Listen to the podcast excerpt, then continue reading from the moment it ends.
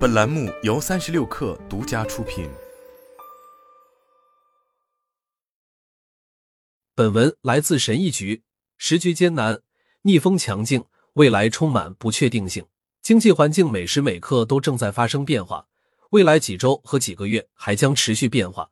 但没有改变，也永远不会改变的是对创新的需求，以及有意叙事在企业成功中所扮演的重要角色。有意叙事不受市场趋势的影响，在经济增长时期，有意叙事能帮助企业提升品牌形象，成为一个品类的领导者；在经济下行时期，有意叙事能让企业渡过难关，甚至保持领先地位。我们将重点介绍在与创始人和创新者的十二次对话中，我们所了解到的有关叙事创新的最深刻见解，并将他们分享的内容归纳为五个核心主题。这些主题在当下和未来的时代中都会引起人们的共鸣。一、危机中的创新。爱彼迎联合创始人兼首席执行官布莱恩·切斯基表示，在经济下行时期，创新和创造力不是奢侈品，而是必需品。他说：“你是否遇到过没有好解决方案的情况？这时候，创造力就能发挥真正的作用。当你有两个糟糕的选择时，创造力有时会让你设计出一个双赢的方案，找到第三条路。”挑战时刻也可以成为转型的基础。金融科技初创公司 Titan 的联合创始人兼联合首席执行官乔·佩尔科科在这样的时刻看到了机会。他说：“如果你放弃顾客，放弃创新，就放弃了一个绝佳的成长机会。”风险投资公司 Index Ventures 的合伙人丹尼·里默也谈到了在困难时期感知机会的能力。正如他所说的那样，这是我们看到最优秀创始人出现的时刻。他们将比之前那些人更有韧性、更足智多谋。李默说：“如果你现在正在创办一家公司，就要认真对待。你需要为困境做好准备，需要准备好接受这样一个事实：你不可能轻易筹集到那么多资金，你的资产负债表上没有那么多钱。在逆境中成长起来的公司，将视这些为常态，从而更容易成为一家有创造力和韧性强的公司。”二、打造创新文化。当企业专注于创造一种韧性强、创新为先的文化时，就更容易会脱颖而出。以巴瑞公司的联合创始人兼首席执行官欧文·费恩为例，费恩正在革新垂直农业产业，并声称这在很大程度上归功于自己不断拥抱变化的能力。正如他所说：“人们喜欢一致性，但每个公司都需要不断的变化。”他说：“愿意把一切都推倒重来，这是一家公司经久不衰的关键因素。” Scale AI 创始人兼首席执行官亚历山大·王创建了近年来最成功的初创公司之一。他也是一个非常关心员工内心状态的人。他认为最重要的是雇佣那些在乎你的人。在公司规模还小的时候，你只能雇佣到那些真心愿意跟着你干的人。但随着公司的发展和规模的扩大，会有更多的人想为你工作。而大多数人的原因，并不是要和你同甘共苦，成就一番事业。王说。这样的人不是传教士，而是雇佣兵。如果你周围没有人关心公司在做的事情，那么你就几乎不可能创造奇迹。王还认为，野心会塑造现实。他认为有一种现象是，人们往往最终会实现自己的雄心壮志，创造一种让人们有远大梦想的文化非常重要。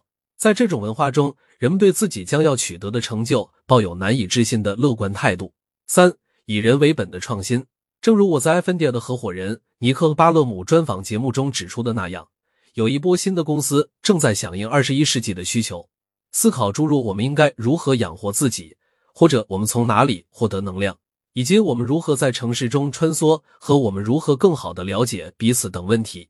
例如，布莱恩·切斯基正在思考爱比营如何帮助为下一代创建一个新型社区，解决人类的需求。在我们的谈话中。切斯基分享了他对疫情造成孤独感蔓延的理解，并指出爱比营可以通过理解其在文化中的作用来提供慰藉。他说：“孤独是一条暗线，贯穿于成瘾、自杀、抑郁和焦虑之中。虽然它不是百分之一百的原因。”他表示，这个问题的根源在于数字世界所做出的承诺，但是通过帮助人们站在彼此的立场上思考，可以让人感觉自己并不那么孤独。切斯基只是我们看到的几位试图利用技术改善人类状况的创始人之一。王是另一个位，他认为机器是解放人类创造力的一种手段，而不是人工的替代品。是的，机器会发展到可以做非常非常有趣和不可思议的事情的地步，但他们不可能做人类能做的所有事情。相反，我们应该利用人工智能的能力来帮助人类达到更高的创造力水平，让人类完成更伟大的事情。四、创新与领导力。艰难时期需要明确的领导，而领导者可以发挥的关键作用之一，就是为创新创造必要条件。Sonos 公司首席执行官帕特里克·斯宾塞曾在黑莓公司工作过，当时 iPhone 刚刚问世。我有过这样的经历：十四年来，我用自己的血汗和泪水创建了一家公司。公司曾经辉煌过，但如果你不持续将自己推向舒适区之外，就会尝到自满的恶果。一开始，你需要集中精力让公司发展到某个阶段，而当你找到产品与市场的契合点后，公司就会以闪电般的速度增长。然后发生的事情是，如果你一不小心，就可能会因此而沾沾自喜，认为好吧，我们已经如此强大了，不会有人威胁到我们的。他说，但这是个误区。现实情况是你必须持续努力，拥有一个独立外部声音的价值在于，这个声音可以提出问题，而这些问题能给你提供不同的视角，让你看到不同的东西。五，为未来而创新，我们必须共同努力。了解人类所生活的物理和数字世界中正在发生的各种重大颠覆，并据此制定解决方案。斯蒂芬·巴特勒是：仅仅有创新是不够的，如何构建创新框架同样重要。你肯定不希望创造出一个伟大的创新，然后把它定位为解决旧世界问题的方案。他说：“你需要将其定位为与新世界的互动。”在最具创新力公司的十二集节目中。我们可以从那些致力于打造新世界的人们身上窥见与新世界的互动可能是什么样子的。在时尚界，全球奢侈品零售平台 Farfetch 的创始人、董事长兼首席执行官约瑟内维斯认为，时尚是我们的第二人格。他说：“我们一直认为，技术可以增强时尚策展人、创作者和时尚层次之间的人际互动，而不是取代这种人际联系。” s o r 的联合创始人兼首席执行官尼古拉斯·朱利亚表示，在体育方面，他专注于利用数字体验来解锁物理体验，反之亦然。s o r 融合了对收集卡片、梦幻体育和 NFT 的热爱。对他来说，数字世界和实体世界之间没有鸿沟，但他也认识到了过度连接的危险，认为线上联系不能取代线下互动。在购物方面那个是一个可以让人们在不被跟踪的情况下购物的平台。其创始人兼首席执行官阿尔伯特·萨尼格设想了一个隐私和便利不再是零和游戏的未来。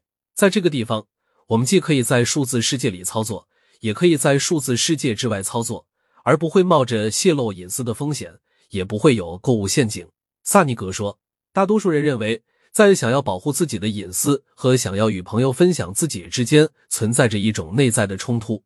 不过，我想确保你能两者兼得。”机器会为此提供支持，确保你尽可能像人类一样，同时你也能有意识的控制自己留下的所有数据点。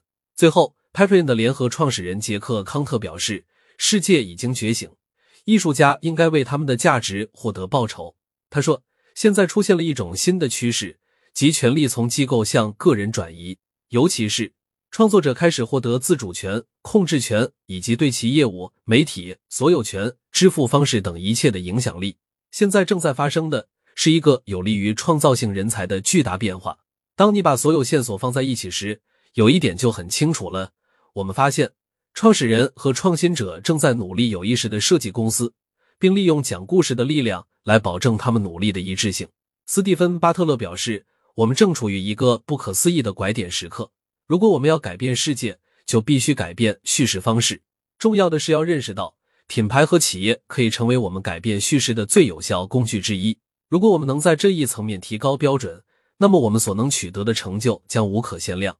企业可以成为人类未来的一部分，而叙事就是一种协调和重塑企业道德和人性的方式。